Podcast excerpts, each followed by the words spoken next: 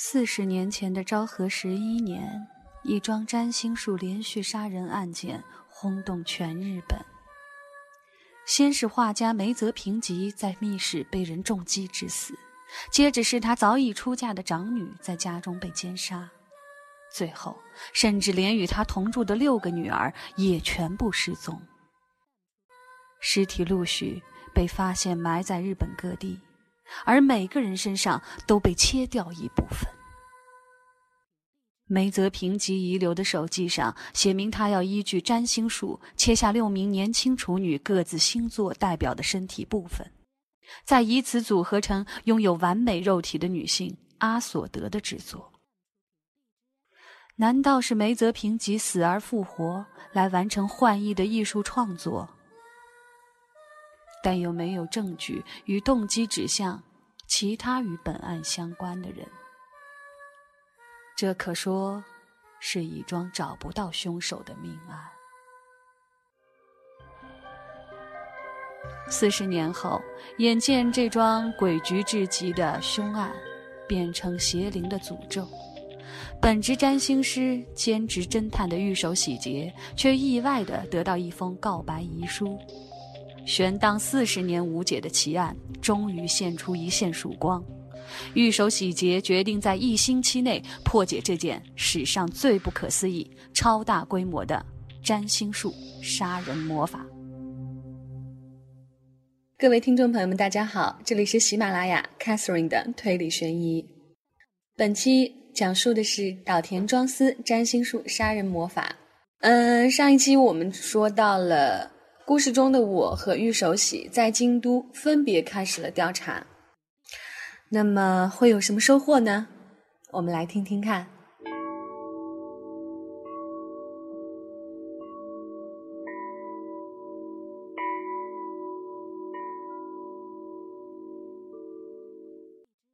大概因为精神紧张吧，天一亮我就睁开了眼睛。昨晚应该是做梦了，但我却不记得梦的内容。只知道的确是做梦了，至于那个梦是好是坏，我也说不上来，但没有给人不好的感觉，只有一丝哀愁，却也不是那么刻骨铭心。总之，我只记得做过一个梦。玉手喜还在一边呼呼大睡，我起身时大概惊扰了他，他轻声发出不知所谓的梦呓。走出公寓，将身体投入到清爽的空气中，从嘴中呼出的气息好似一阵白烟飘然而上。尽管身体和头脑仿佛还置身于梦境之中，但这样的感觉却很舒服。昨晚睡了八个小时，这样的休息时间已经足够了。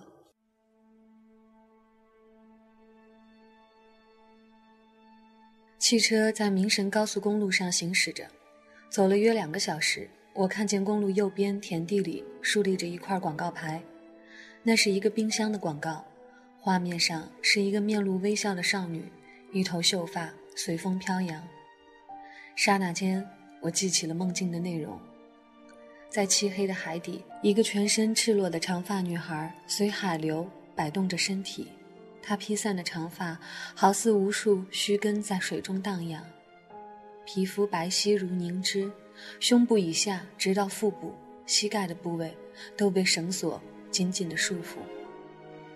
他张开双眼，出神地望着我，但一瞬间，脸上又没有了表情。他没有开口，却像是在招手，身体缓缓地跌入海底深渊。现在回想起来，仍历历在目，整个场景充斥着诡异凄美的感觉。这难道是凶兆？想到这儿，我忍不住打了一个冷战。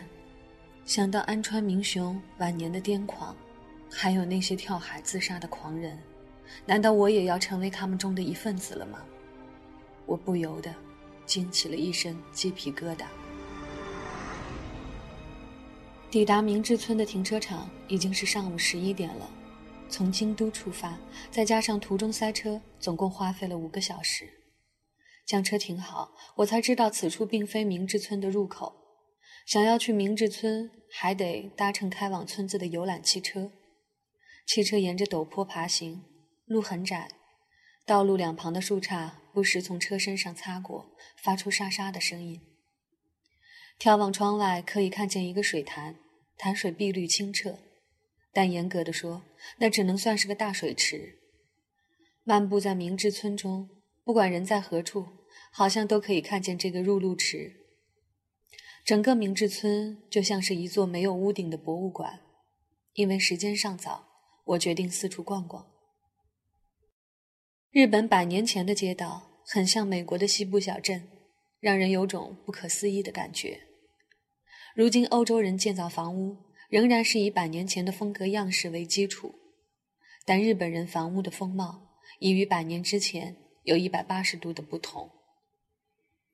今天住在贝克街的英国人应该还住在和福尔摩斯那个年代一样的房间里，使用着同样的家具，但日本人却不同。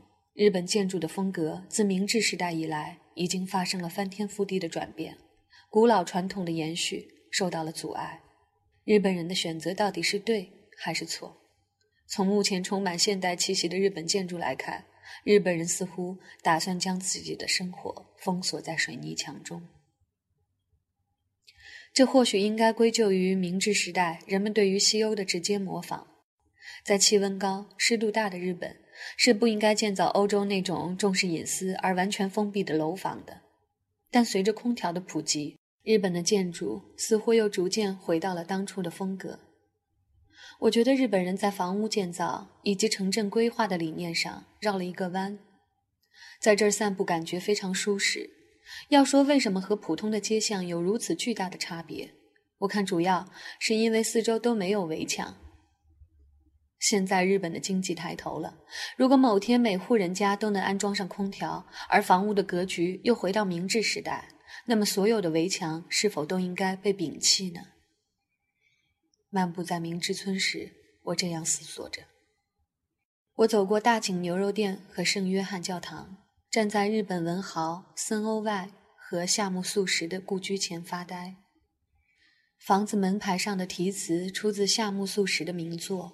我是猫，在我前面的四五个人大概是结伴而来的，看他们一路有说有笑、兴高采烈的样子，我不禁感到有些惋惜。如果和玉手洗一起来的话，一定十分尽兴。但我现在所想的，并非和他交谈的事，而是夏目漱石在草枕中的一段话：发挥才智，则锋芒毕露；凭借感情。则流于世俗，坚持己见，则多方掣肘。总之，人世难居。玉手洗便是那种路财在外的类型吧。全世界没有人比他更合适这句话了。而与此相反，凭借着自己的感情行动流于世俗的人，不正是我吗？我们两人平日里时常囊中羞涩。所以可以肯定的说，像我们这样的两种人，的确人世难居。竹月文次郎也一定和我一样是个感性的人，因为我无法漠视他的手稿。换作是我，大概也会和他一样，在人生的岔路上选择同样的拐点。人生不是简单的一句“人世难居”所能言尽的。走过素食的故居，石梯下面真的有一只白色的猫躺在那儿。看来那门牌上的题词并非玩笑。这种没有汽车打扰的宁静之地，也正是猫儿喜爱的安逸场所。原来如此，这就是明治村。石梯的尽头就是广场，可以看到具有时代特征的区间电车来回穿梭，听到一群小女生欢呼雀跃的声音，我便转眼向角落望去。原来是一个中年大叔，穿着镶有金边的黑色西裤，嘴上还用胶水粘着英国式的胡子，看起来神气十足。女生们争着要和大叔拍照，他的腰间还别着一把长刀呢。我还没意识到他的扮相应该是明治村的警察，这么说或许有些失礼，但他实在很像是街边招揽顾客的活广告。拿着相机来拍照的人又更换了三四批。不知怎的，人潮中发出了一阵女生特有的娇笑。穿金边黑西裤的大叔仍然忍耐着。他可能就是梅田八郎。凭他的装扮，在一公里外就可以认得清清楚楚。反正找他拍照的人还有很多，我不如再去四周逛逛。首先要看的就是宇治山田邮局。明治村虽然是观光胜地，但知道这儿的人并不多，所以这里没有夏季时的清景泽那么热闹。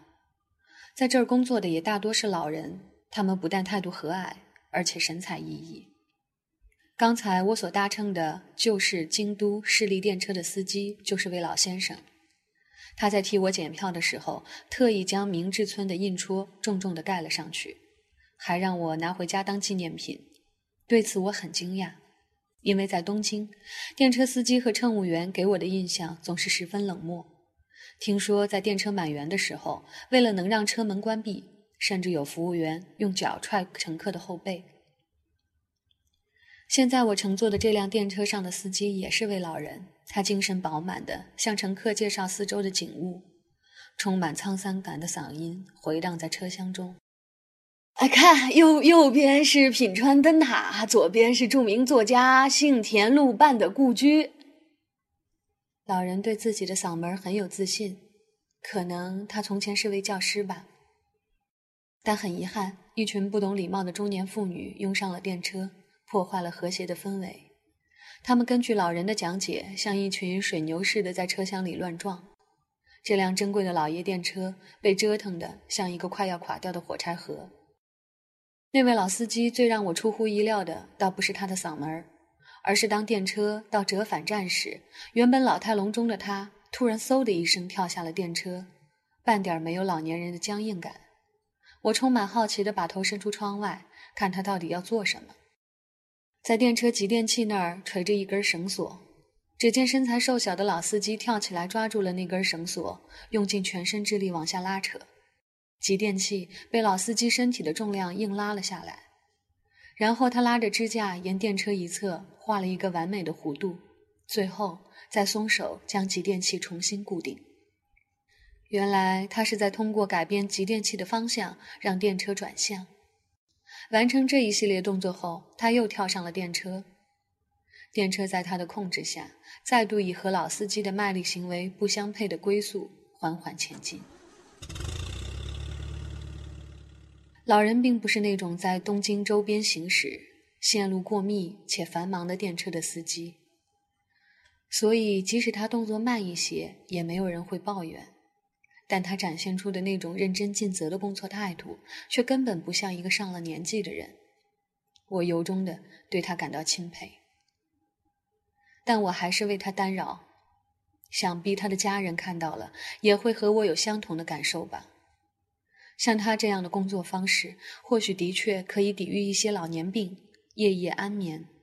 但说不定哪天就在工作中倒下了，那怎么办？他其实可以不用这么卖力呀。可换一个角度考虑，那样或许也不是一件坏事儿。工作着就是美丽的，比起那些孤老终生、死后还要麻烦后代的老人，像他那样拼上老命、奋力抓住集电器，即使在工作中死去了，也是有价值的。我突然明白了，吉田秀才说他很羡慕这种人生态度的意思。我终于领悟了。在参观完铁道辽新桥工厂和品川玻璃制造所之后，我看到了一个立在路边的黑色箱子，就是那个油桶。我在心里叫了出来：“找到了，宇治山田邮局，太好了！”跑上小小的台阶，踏上黑褐色、沾满污迹的地板，我的心砰砰直跳。奇怪，怎么一个人也没有？午后的阳光直射在地板上，光束中的灰尘清晰可见。随着视线的移动，首先是江户时代的信差人偶映入眼帘，紧接着是明治时代的油桶，一个红色的圆柱体。站在油桶旁边的就是明治时代的邮差，然后是大正到昭和时代的陈列品，但仍然没有出现我想看到的阿索德。终于。我在阳光照射不到的角落里发现了一具女性人偶，她身穿和服，留着长长的刘海，静静地站在那儿。她就是阿索德吗？我就像个害怕黑暗的孩子，小心翼翼地走向那具人偶。她身穿红色的和服，两臂垂落，长发及肩，姿势有些呆板。可以看到他身上罩着一层薄薄的灰尘。或许是因为这具人偶已经有四十年的历史了，总让人感觉有些阴森。刘海下圆睁着的玻璃眼珠空洞地盯着我。和我在梦境中看到的少女完全不一样。记得小时候看过有关海洋的电影，在幽暗的深海中突然出现的鲨鱼的眼睛会吓我一跳。而现在，我在大白天一个人站在明治村的邮局博物馆里，傻乎乎地面对着一具破旧的人偶，脑海中却浮现出那样一串联想。我有种预感，预感着永恒的宁静。即将变成一股巨大的恐惧。我鼓足勇气把脸贴近，而那人偶好像要等我靠近后就咬我一口似的。隔着栏杆，我和他之间的距离大约等于我的身高。奇怪，是光线的关系吗？为什么我会在他眼睛的周围发现皱纹？但他那双大而无神的眼睛明明就是玻璃珠子做的呀！他的手一看就知道是假的，虽然周围的光线不是太充分，但那的确不像是真人的手。只是他的脸太不可思议了，为什么会有皱纹呢？我想有必要看仔细一些，向周围张望了一下，确认没有人后，我决定跨过栏杆。正抬脚准备跨过去的时候，突然听到了“砰”的一声，我的心脏紧缩了一下。原来是保洁员拿着长柄的扫帚和铁质的簸箕，在清扫地面时发出的声音。他开始清扫地板，将烟头、小石子儿之类的垃圾堆成一堆，胡乱地扫进簸箕。我见状，只能先退出去，等没人的时候再来看看。我突然觉得肚子饿了，在邮局博物馆的右边是家小卖部。明治村里没有餐馆或者茶室，正门外倒有一家，但出去就不能再进来了，所以我只能买了面包和牛奶果腹，然后就像吉田秀才说的那样，坐在于天船新大桥旁的长椅上吃着面包，看着帝国大饭店的正门。这里是明治村的尽头，参观的人走到这儿必然会往回走。我吃着东西，欣赏着面前的水池。池子上有座桥，叫天童眼镜桥。池面上天鹅在优雅地畅游，池水源源不断的流向下游的入路池。空旷的广场上空无一人，树丛顶上冒着白烟，应该是有蒸汽火车经过那儿吧。果然，在远方高处搭建的铁桥上，出现了三列火车。我觉得那具人偶应该不是阿索德。毕竟是四十多年前的人偶了，想要摆放在这儿展览，应该经过很多人的检查。如果是用少女肉体制作的人偶，怎么可能逃过这么多人的眼睛而成为展品呢？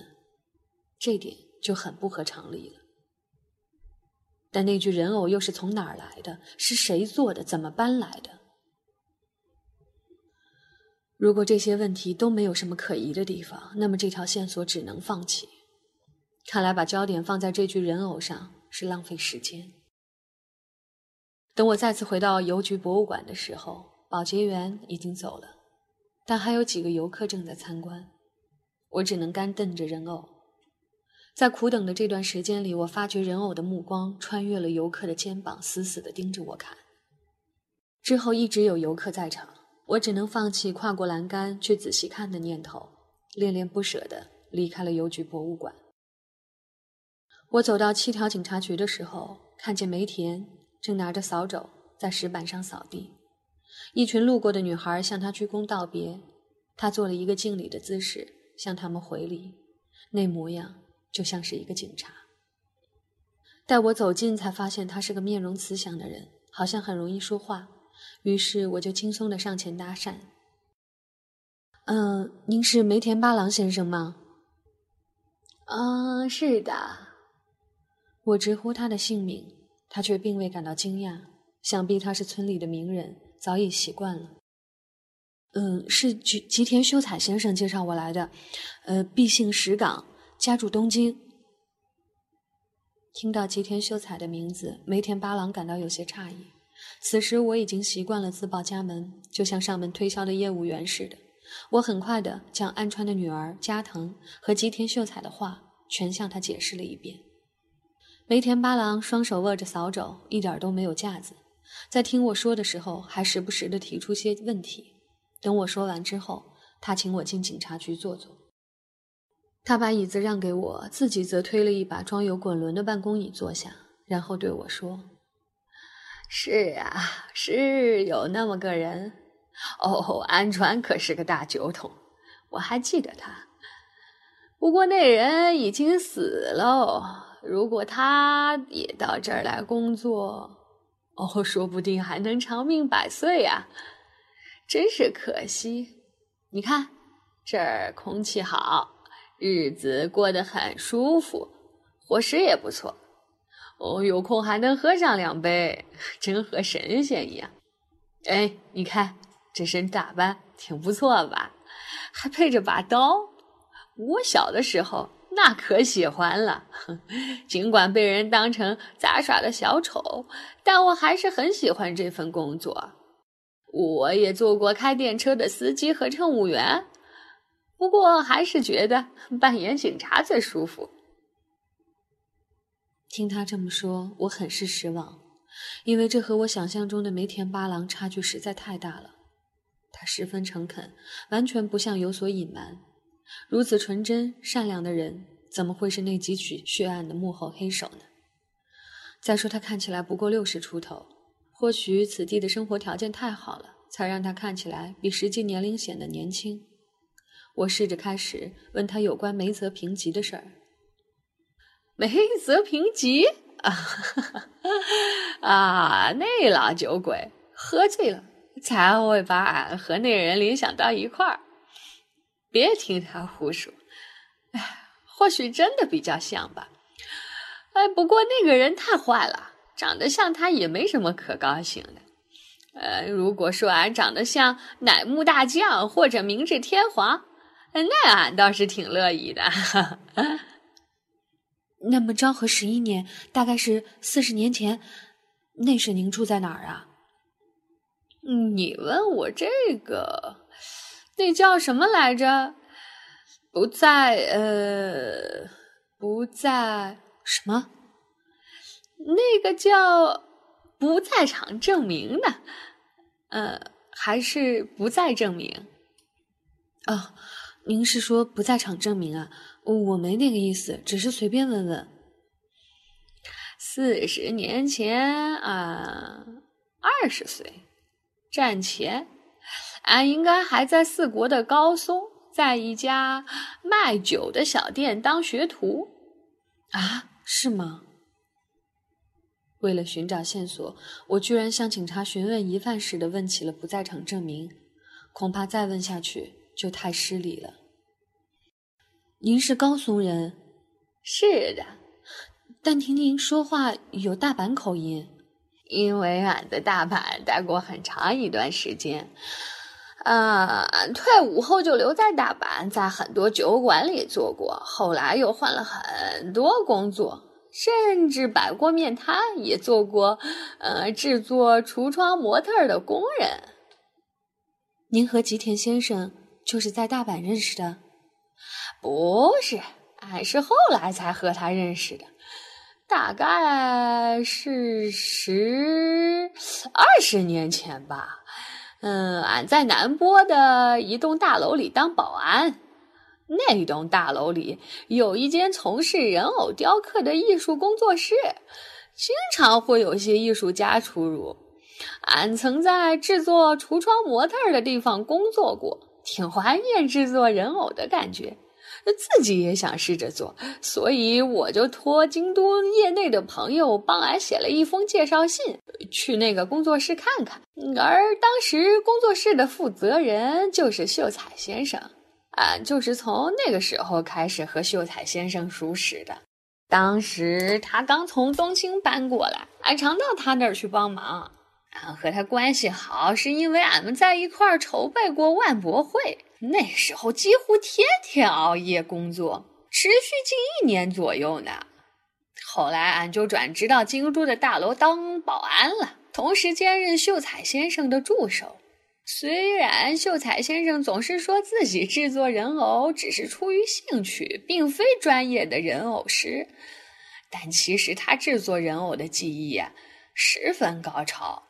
哎，不光俺这么想啊，当时有名的大师都给他很高的评价，尤其是他做的西洋人偶的面容，全日本无人能及呀。而安川民雄也正是在这个时候，因为仰慕吉田秀才和梅田八郎一样，搬到了京都居住。昨天我和吉田秀才谈过话，他的确是个极富魅力的人。梅田八郎有没有妻子儿女呢？他的生活看起来倒也挺逍遥的。老婆啊，唉，以前有过，不过那是很久以前的事儿啦。说起来好像也很遥远，也很伤感。唉，他在战争中死于空袭，当时俺正在南方。虽然后来是活着回来了，却再也看不到他了。从此，俺就开始了独居的生活。嗯，现在已经习惯了一个人无拘无束的日子。如果俺不是单身，或许也不会到明治村来工作了，可能早就在四国当祖父逗孙子孙女儿玩了。梅田八郎的人生哲学是否正确，不是我们这一辈人可以评判的。吉田秀才先生昨天来过吗？嗯，是啊，他挺喜欢这儿的，所以每个月都会来一次。如果俺一个月都没看到他，都会觉得怪怪的。吉田秀才的个人魅力究竟从何而来呢？虽然他从事算命占卜的行业，但同时也是个艺术家，而他制作人偶的技术又是师从何人？从和梅田八郎的谈话来看。他们应该不是很早就认识的朋友。哦，俺倒不是很清楚秀才先生的事儿，其他人应该也不知道。只听说他是有钱人家的少爷，在年轻的时候就拥有自己的工作室，而且他的确是东京人。其实家底啥的都不算什么，吉秀才先生最让人佩服的还是他的大师风范。他的确是个了不起的人，每次遇见他的时候，总给人一种踏实感。这一点，他的会员也很认同呀。总之，他无所不知，对占卜也很有经验，很多尚未发生的事情，吉田先生都能预测到，并且十有九中。可以说，他是真正的未卜先知。未卜先知。一个想法突然冲上了脑门，我真是傻，事情已经这么明显了，我居然还没有发现，居然还有闲心怀疑梅田八郎。拥有神一样的魅力，又见多识广，知识丰富，做事十分果断，精通制作人偶和占卜。这个吉田秀才究竟是何方神圣？我越想越觉得可能，虽然是六十左右的人，但为何看起来如此老态，像是八十左右的？而且秀才也说过，梅泽平吉是左撇子，梅田正好相反。在我熟读的那本梅泽家占星术杀人上，可没有写过平吉是个左撇子。那么吉田秀才是怎么知道的？他预测平吉已经死了，但又表示平吉可能还安稳的活着。这是不是在说他自己呢？在和他的谈话中，他还谈到了人偶制作和日本历史的一些联系。这些话难道不像是平吉那本手记的后续之言吗？另外，安川民雄为什么要大老远的从东京搬到京都来追随秀才？难道除了秀才的个人魅力之外，还有什么不可告人的秘密？想到这儿，我已经兴奋起来。胃部蠕动，心跳加快，连喉部的肌肉都绷紧了。梅田八郎还没有发现我已经起了变化，他只是不住地称赞秀才的出色，而我现在也能够断定梅田八郎绝对不是凶手。但我还是想搞明白宇治山田邮局里的那具人偶是怎么回事儿。等梅田的话讲完，我就立刻插嘴询问那具人偶的事儿。宇治山田邮局的人偶啊，那些都是秀才先生和违章人偶社的人。嗯，你都知道什么了呀？什么？你说其中有一个不知道从哪儿来的人偶？这样就不清楚了。啊，还是第一次听说这事儿。秀才先生也不知道那个人偶的来历吗？嗯，你不如到入口处的办事处问问，馆长就在那儿办公，他姓市岗，问他应该最清楚。我向梅田八郎郑重道谢，他比我想象的还要善良淳朴。在向他道别的时候，我竟然产生了不舍的感觉。或许我们再也不会见面了。看他的样子，将来仍然会在明治村当一个警察，无怨无悔的安度晚年。来到办事处，我说要见馆长，于是就有人进去通报。我想馆长一定觉得很奇怪，来客既没有递上名片，也不是来访问的，只是说对博物馆里的人偶有兴趣。究竟找自己有什么事儿？我把从秀才那儿听来的有关那具人偶的事情告诉了馆长，并说自己觉得那具人偶十分神秘。谁知道馆长听后却哈哈大笑，他说。你就是为这个来的，然后他解释道：“其实当初因为展品很单调，于是陪我巡视的一个人就说他们那家百货公司里有多余的人偶，如果需要的话可以在这儿放一个，我便接受了他的好意。”我问他那人的名字，在哪儿可以找到他？馆长说在名古屋车站附近可以找到，不过今天大概是碰不上了。等我离开明治村时，正好一天的营业结束了。我开着车往明神高速公路的方向飞驰，途中我一直在考虑是否能够见到市港所长所说的那个叫山下的人。明天是最后一天了，也就是十二号星期四。如果还碰不到玉手洗，和他交换一下信息，那可就麻烦了。其实从四月七号星期五开始。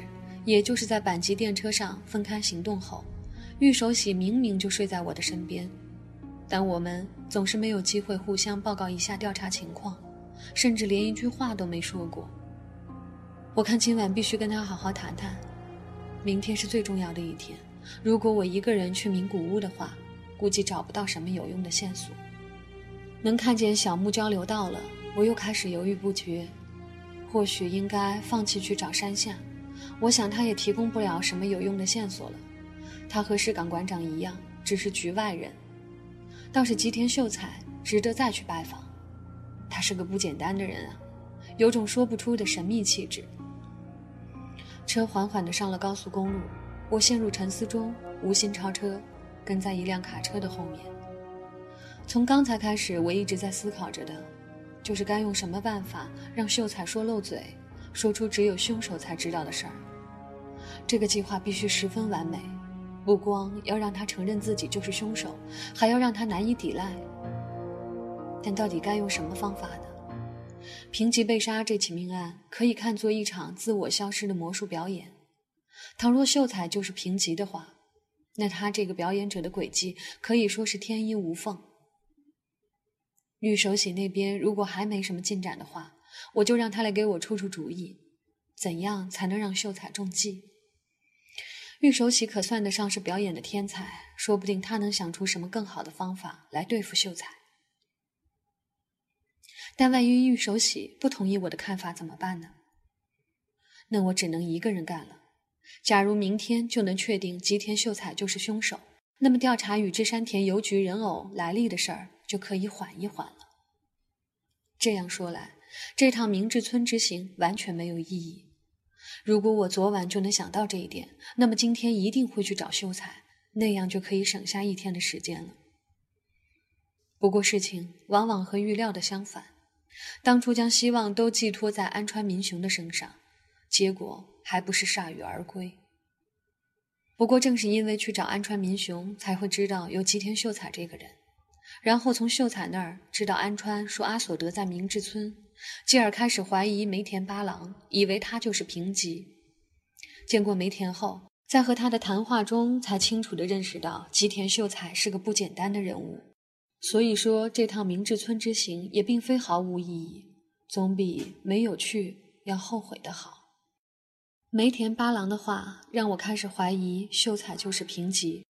秀才的出身没人知道，如果有人能够证明案发当时秀才拥有不在场证明的话，那么我的猜想就不成立。一开始我并不清楚吉田秀才的身世，以及他在昭和十一年左右的情况，所以根本没有想过要怀疑他。这样看来，我今天从梅田八郎口中得到了有用的情报，也算不枉此行。高速公路上挤满了下班回家的汽车，周三的太阳已经落下。为了躲过高峰时间，我选择在路边的餐厅吃晚餐。坐在餐桌边，我仍不忘思索。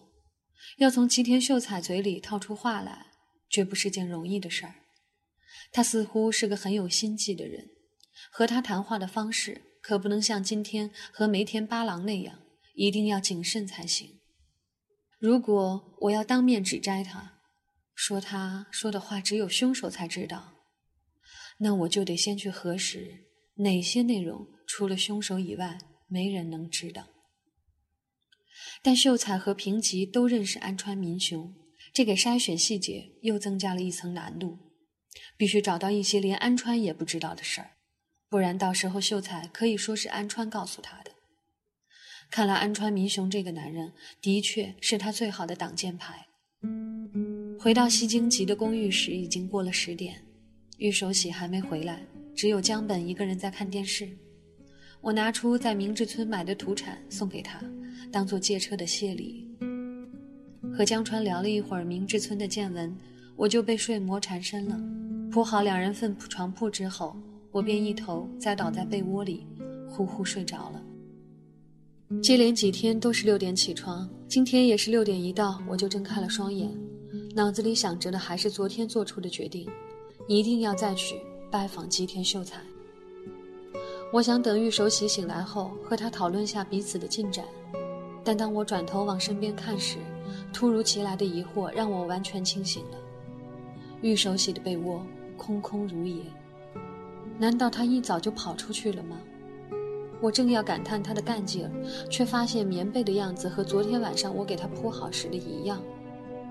这么说，他一晚上都没有回来。难道追踪凶犯的时候遇到了不测，还是被人关起来了？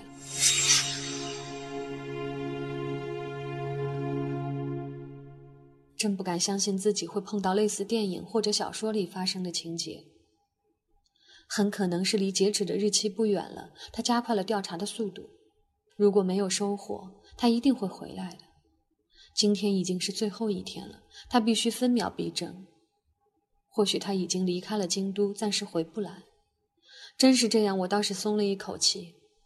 但另一方面，我又希望他能尽快的向他来报告我所发现的情况。堆积在心头的话，恨不得都灌进他的耳朵里。昨天的明治村之行不能算白跑一趟，就算他和我调查的内容不同，两者之间也应该有所联系。如果他至今为止没有什么发现的话，可能和我调查到的内容对比一下，答案就会出现在眼前。不管怎样，那小子应该打个电话回来才对。我看还是再等等他吧。于是我躺在床上一动也不动，但也没睡着，脑子里反反复复的思考着以后会发生的事儿。不行，还是外出走走吧。江本睡得正香，还有一个钟头他才会起床。为了不吵醒他，我小心翼翼的起身，然后轻手轻脚的走出大门。我觉得好笑。自己那样子就像个满载而归的小偷，万一这个时候玉手洗打电话来叫支援的话，江本应该能够应付。我对西京吉的地形已经很熟悉了。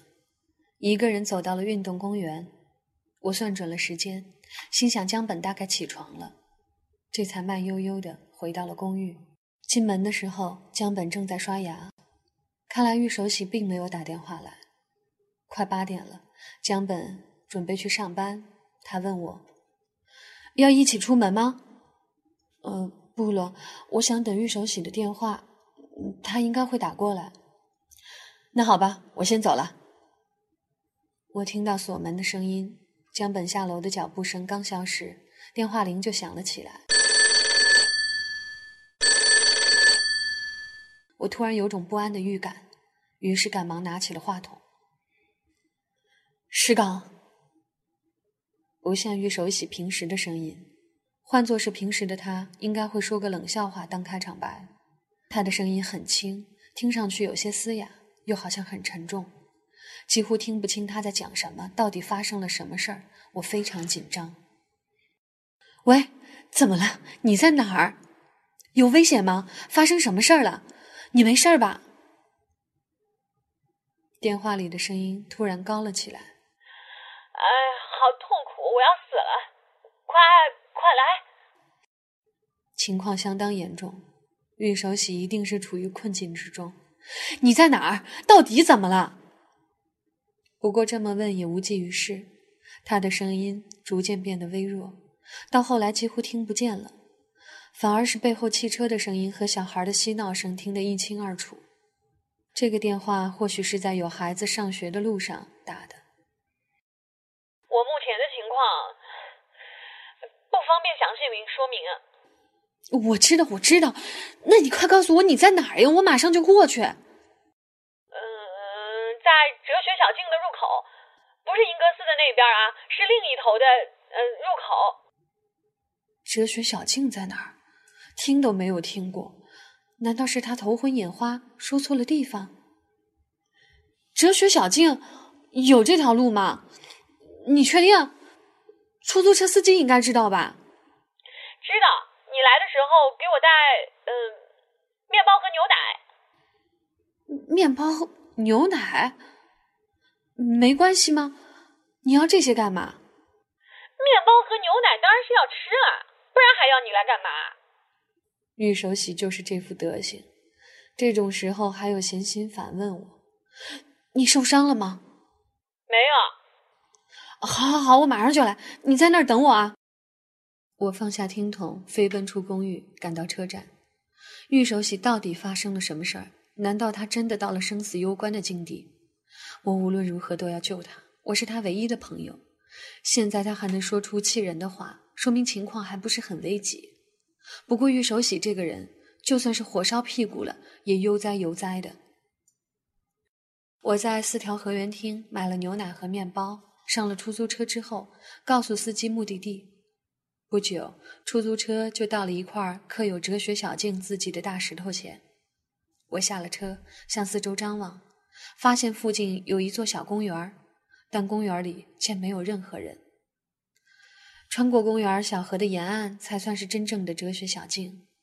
走了一会儿，发现前面的长凳上躺着一个流浪汉，旁边有条黑狗对他不停地摇着尾巴，应该不是玉手洗。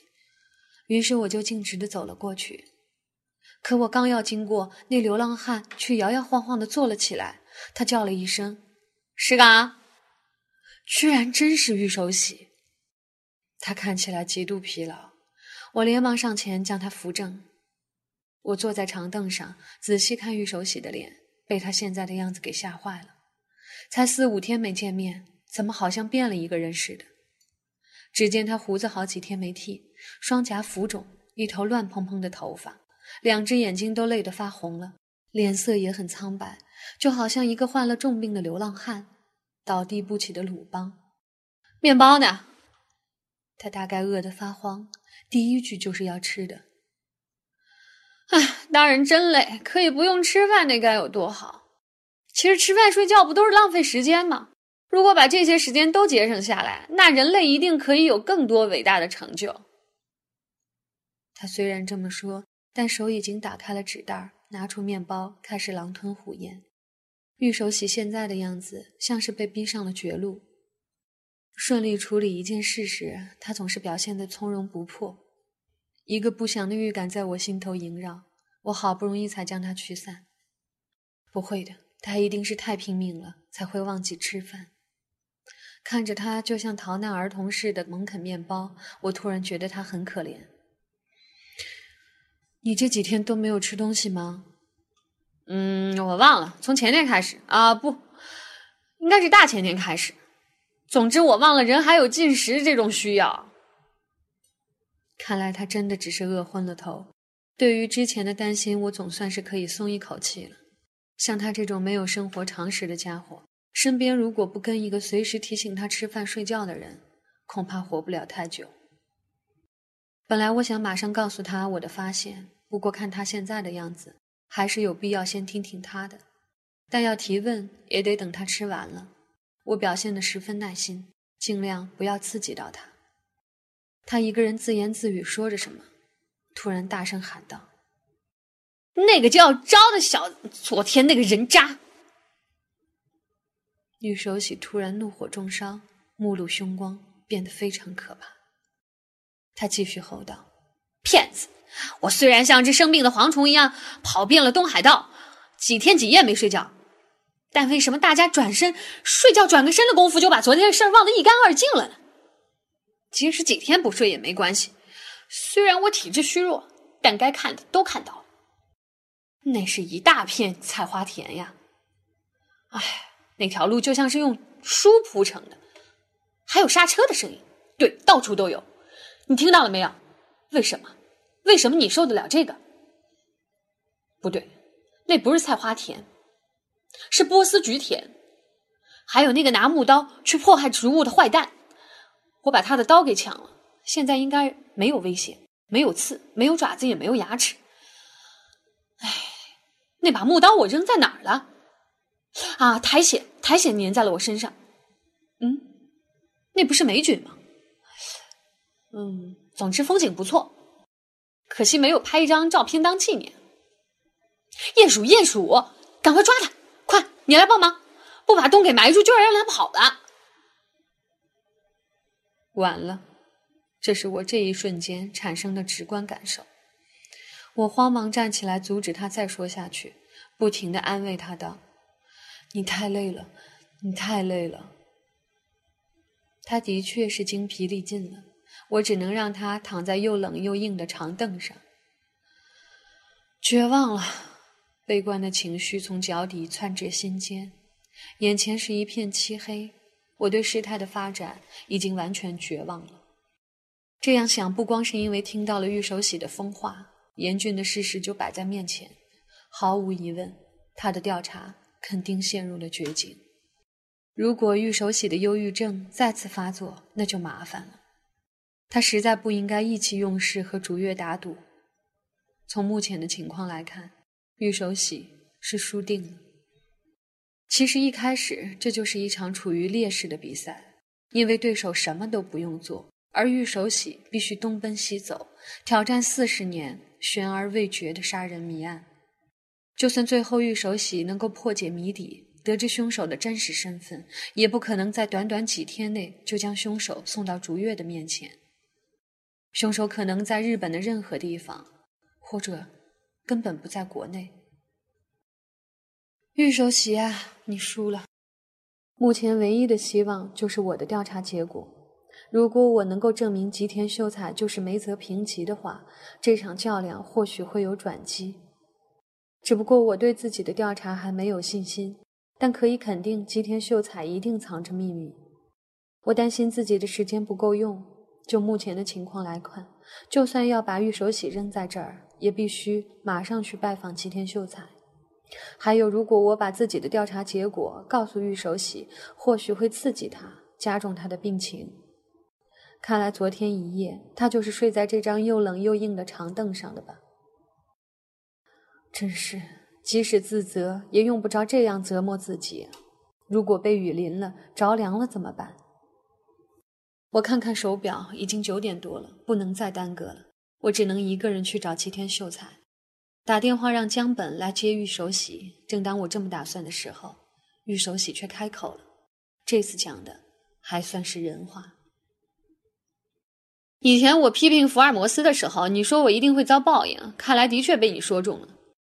我真是个自不量力的人。那个谜，我原本以为很快就能解决的，却总是还差那么一点儿。明明觉得自己就要触及核心了，却总是摸空。可恶！对所有问题都刨根问底，到头来什么都没有解开，总觉得有个细节被我们忽视了。我想来想去，就是想不出到底是什么。哎，好疼啊！你看，又被你说中了，我的嘴肿起来了，一说话就疼。果真是报应啊！哎，我受不了了。哎，对了，你的进展怎么样？此时玉守喜说话不像平常那样拐弯抹角，看来人还是需要遇到些挫折，受些教训才行。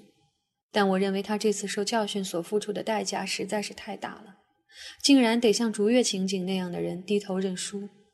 还好有我在，他可以不用出面。就让我去和那个刑警交涉吧。于是我就把在访安川民雄的女儿加藤，然后找到吉田秀才，以及拜访梅田八郎的经过和我心中的想法都告诉了玉守喜。他把头枕在右臂上，目光飘忽不定，显然没在听我说话，看来还在想自己的事儿。看到玉守喜对我的话完全没有兴趣的样子，我从心底感到失望。玉守喜的情绪总算变得稳定，让他独处应该没有关系了。我决定还是一个人去找吉田秀才，不管结果如何，去了再说。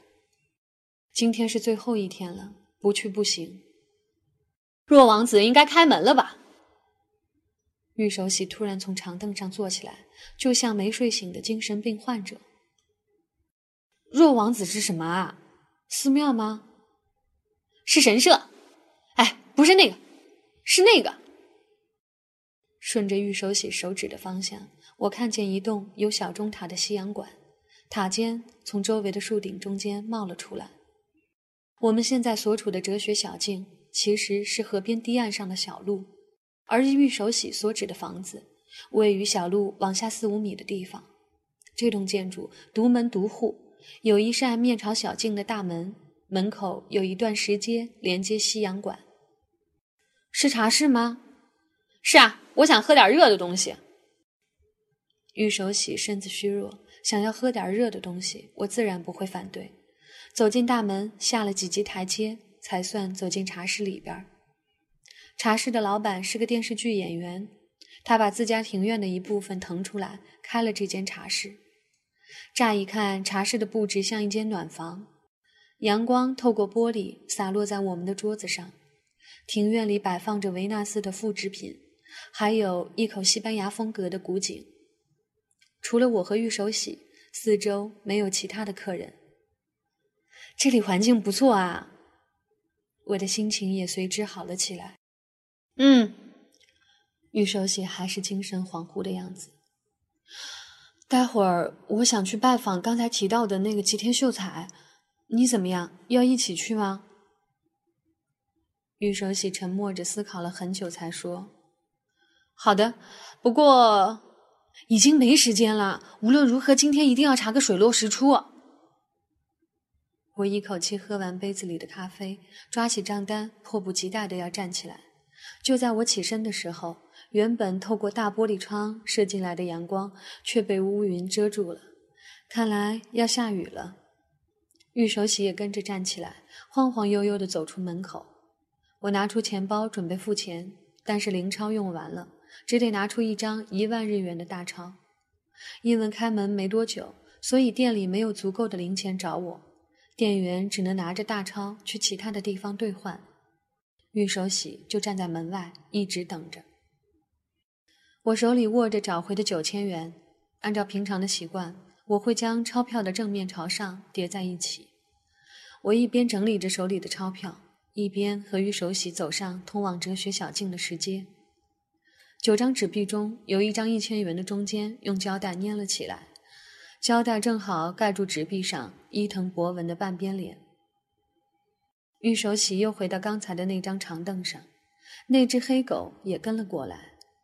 玉守喜好像特别招狗喜欢，大概是同类惺惺相惜吧。我催促玉守喜赶快动身，一起去乌丸车库找吉田秀才，内心的斗志又开始燃烧，为最后的赌注而奋斗。我把那九张钞票放进钱包的时候，随口对玉守喜说：“你看，这张中间用胶带粘了起来。”并把那张钞票拿给他看。啊，不会是用不透明胶带粘的吧？玉守喜说：“哦。”原来是用透明胶带粘的，那就没什么问题了。会有什么问题啊？嗯，如果一万日元用不透明胶带粘起来的话，就有是假钞的可能性；但一千元的话，就不用担心了。为什么用不透明胶带粘起来就有可能是假钞啊？这个告诉你也不懂，说起来很麻烦，说它是假钞也不准确，其实是一种诈骗的方法。其实啊。玉手喜好像不打算说下去，他越说声音越轻，到后来都听不见了在讲什么。看来他的抑郁症又要发作了。突然，玉守喜变得全身紧绷，眼睛微睁着，肌肤上血管突现，啪的一声张大嘴巴，仿佛外星怪兽要将疯狂的能量从口中喷泄而出。我被他这个样子吓坏了，不知道该拿他怎么办。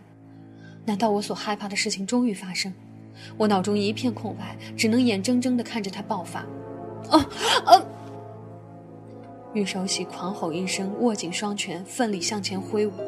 一对男女从我们身边走过时，回头看着玉守喜，连一旁的黑狗都看傻了眼。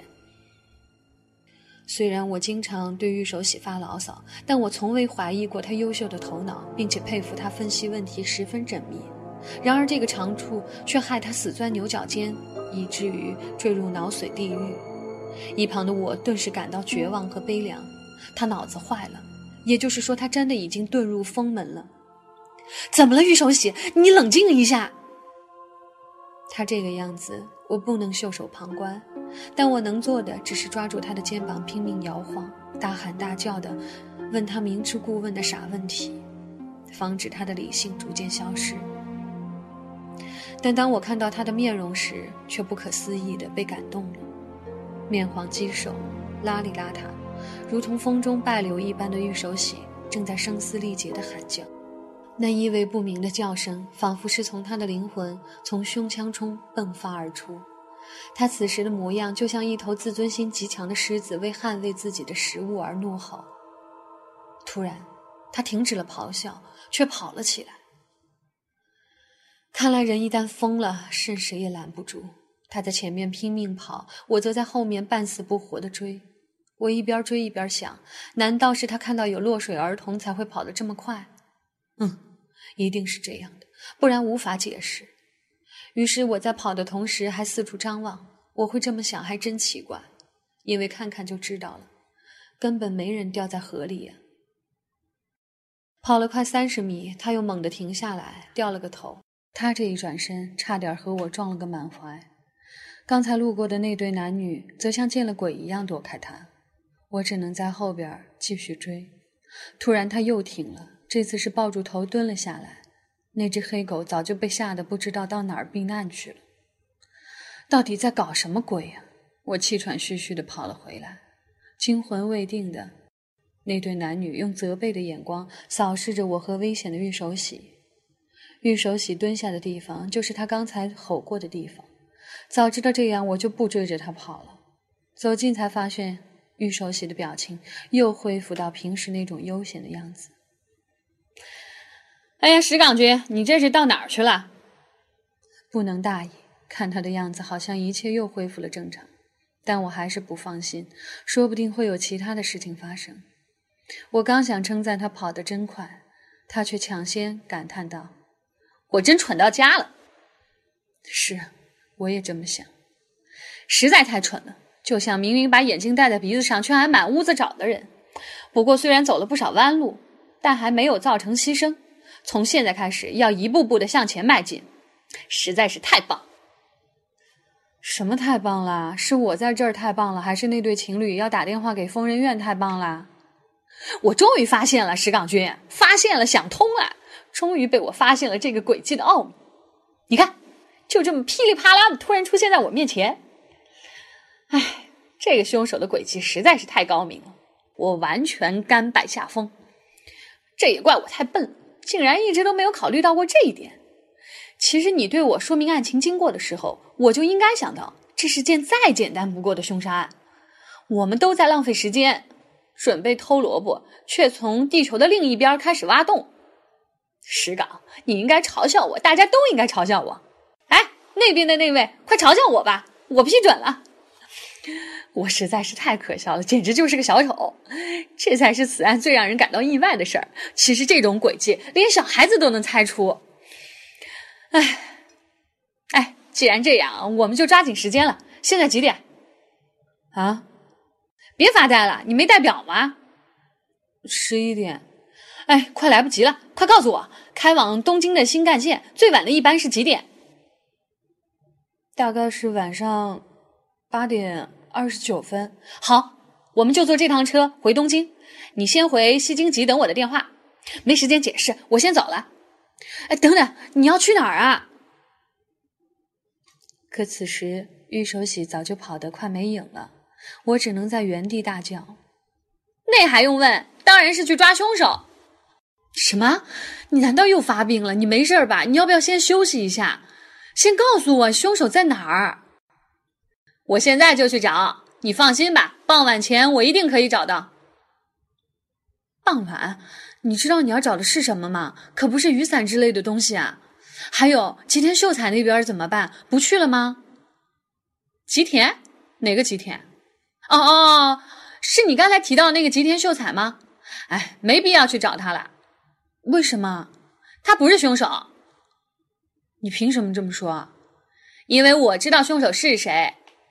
凶手是……我话还没问完，玉手洗已经消失在拐角处了。我上辈子到底是造了什么孽，才会认识这种朋友？才两三个小时的时间，就把我累得半死。现在他拍拍屁股走了，留下我一个人怎么办？吉田秀才的事儿，到底还要不要去调查？玉手洗说没必要再去找他了，但我能相信他的话吗？而且他还说这个案子实在是太简单了，难道真的这么简单？到底是哪儿简单？这个世界上难道真有既简单又复杂的案子？他还说这个谜底连小孩都可以一眼看破，我看他疯了的这件事儿才是连小孩都能看出来。他到底发现了什么？是真的发现了破案的关键吗？但从他的表现来看，我只能认为他又抽风了。难道是病入膏肓产生的妄想，以为自己破案了？退一百步说。就算他真的发现了关键的线索，也不可能在黄昏前就找到凶手了。四十多年来，有多少人将心血投入到这件命案上，而至今都没有一个人能够明确地说出凶手是谁。他却说可以在几个小时内把凶手找到。如果他能像把雨伞忘在电话亭里，然后突然想起来就跑回去取一样简单的找出凶手，要我倒立着绕京都一周都可以。所以我百分之百断定，玉手洗是疯了。他说要找出凶手，那也是疯子的话。我这么说，如果在场有十个人，想必个个都会同意我的看法。首先，玉手洗和我掌握的信息差不多。不对，不对，他还不知道吉田秀才和梅田八郎的事儿，所以目前他应该比我了解的还要少。而且凭他现在这种状态，还想在一天内找到凶手。他让我先回公寓等他的电话。如果我按他说的做了，就表示我相信一个严重妄想症患者在一天内破解了四十年未决悬案的白日梦。从常识上来看，我相信他的可能性接近于零。不过已经到了这个地步，那就将错就错吧。反正那位身患绝症的病人已经走了，我不得不替他收拾这个烂摊子。这到底算什么嘛？约定的时间就剩下今天了。如果玉手洗失败了怎么办？我是不是该做点什么，以防万一呢？我看正是因为没时间，玉手洗才会什么都没说就跑了。留在这里干着急也没用。如果能了解他那混乱的思考方式，哪怕只是一点儿，我就会乖乖的回公寓等他的电话。但这样下去也不是办法。唉，想到这儿，我抬头深深的叹了一口气。天空中是厚厚的云层，仿佛是我内心的写照。对了，刚才他看到贴着胶带的钞票时，似乎想通了什么，才会变得如此古怪。他好像找到了答案。钞票上的胶带难道和案子有关吗？我连忙拿出钱包，把贴着胶带的那张钞票抽出来看了又看，但还是看不出有什么可疑的地方。就是很普通的一张贴着胶带的纸币而已，还能从上面联想到什么呢？我把钞票翻过来，背面也贴着胶带，但玉手洗并没有看背面。难道钞票上写了什么字？我仔细看，什么都没有。颜色呢？也和普通的钞票一样，并没有什么特别的地方。难道是钞票上的伊藤博文的签名有什么玄机？还是这个“签”字有什么特别的意思？我怎么也看不出来。钞票也就是钱，难道这个事件牵扯到金钱？但这在以前就讨论过了。假钞，玉手洗还提到过“假钞”这两个字。这个事件和假钞有关联吗？平吉是个艺术家，难道他也从事制作假钞吗？但迄今为止，我们所得到的各种信息中都没有证据显示平吉可能是个制造假钞的犯罪分子。那么，假钞和我们所知的线索又有什么关联呢？我能够想到的就只有制造假钞这种犯罪行为，要么就是完全没有关系。可是玉手洗那种癫狂的样子，好像又和假钞有莫大的关系。所以说，假钞这两个字隐藏了破案的关键，可到底是怎样的关键呢？除了假钞外，他还提到了不透明胶带，说如果用不透明胶带的话，那就是有假钞的可能性。但随之又说一千元就不会，只有一万元才可以。为什么这么说？难道一万元的纸质特别好？我明白了，制造一千元的假钞获利不大，而制作一万元的假钞一次就可以获利十倍，一定是这样的。但为什么一定要用不透明胶带，不能用透明胶带？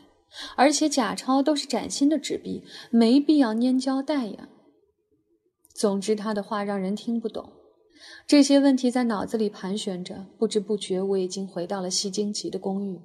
他说傍晚前和我联系，万一他失败了，我也没时间去找吉田秀才了。天才和白痴只有一线之隔。到底玉手洗是哪个？我只有赌赌看了。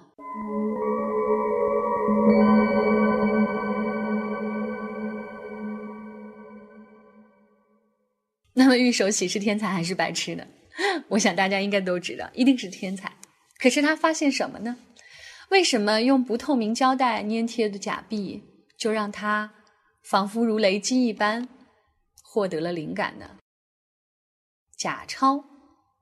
阿索德事件，他们之间有关系吗？谜底很快就要被揭开了，你有想到吗？在下一集中，我们的作家岛田庄司将会向读者发起挑战，你会迎接这个挑战吗？好啦，我们下期再见，这里是喜马拉雅 Catherine 的推理悬疑，拜拜。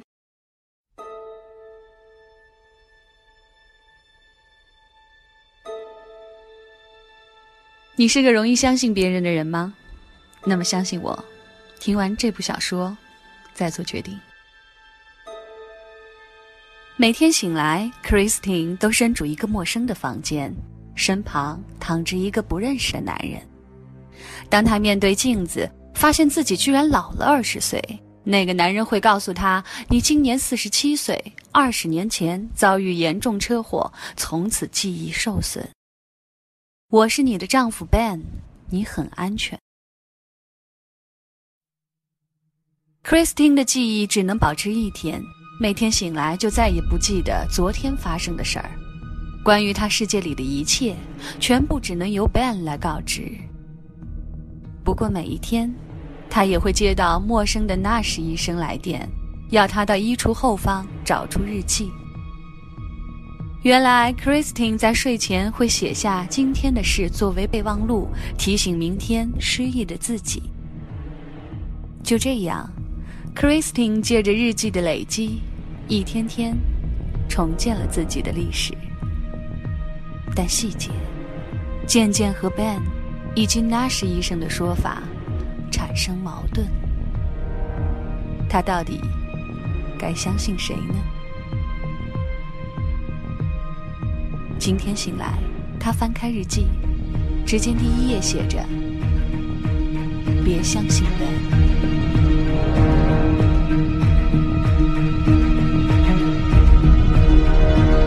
英国《泰晤士报》誉为本年度最值得喝彩的作者，Watson 为你讲述：别相信任何人。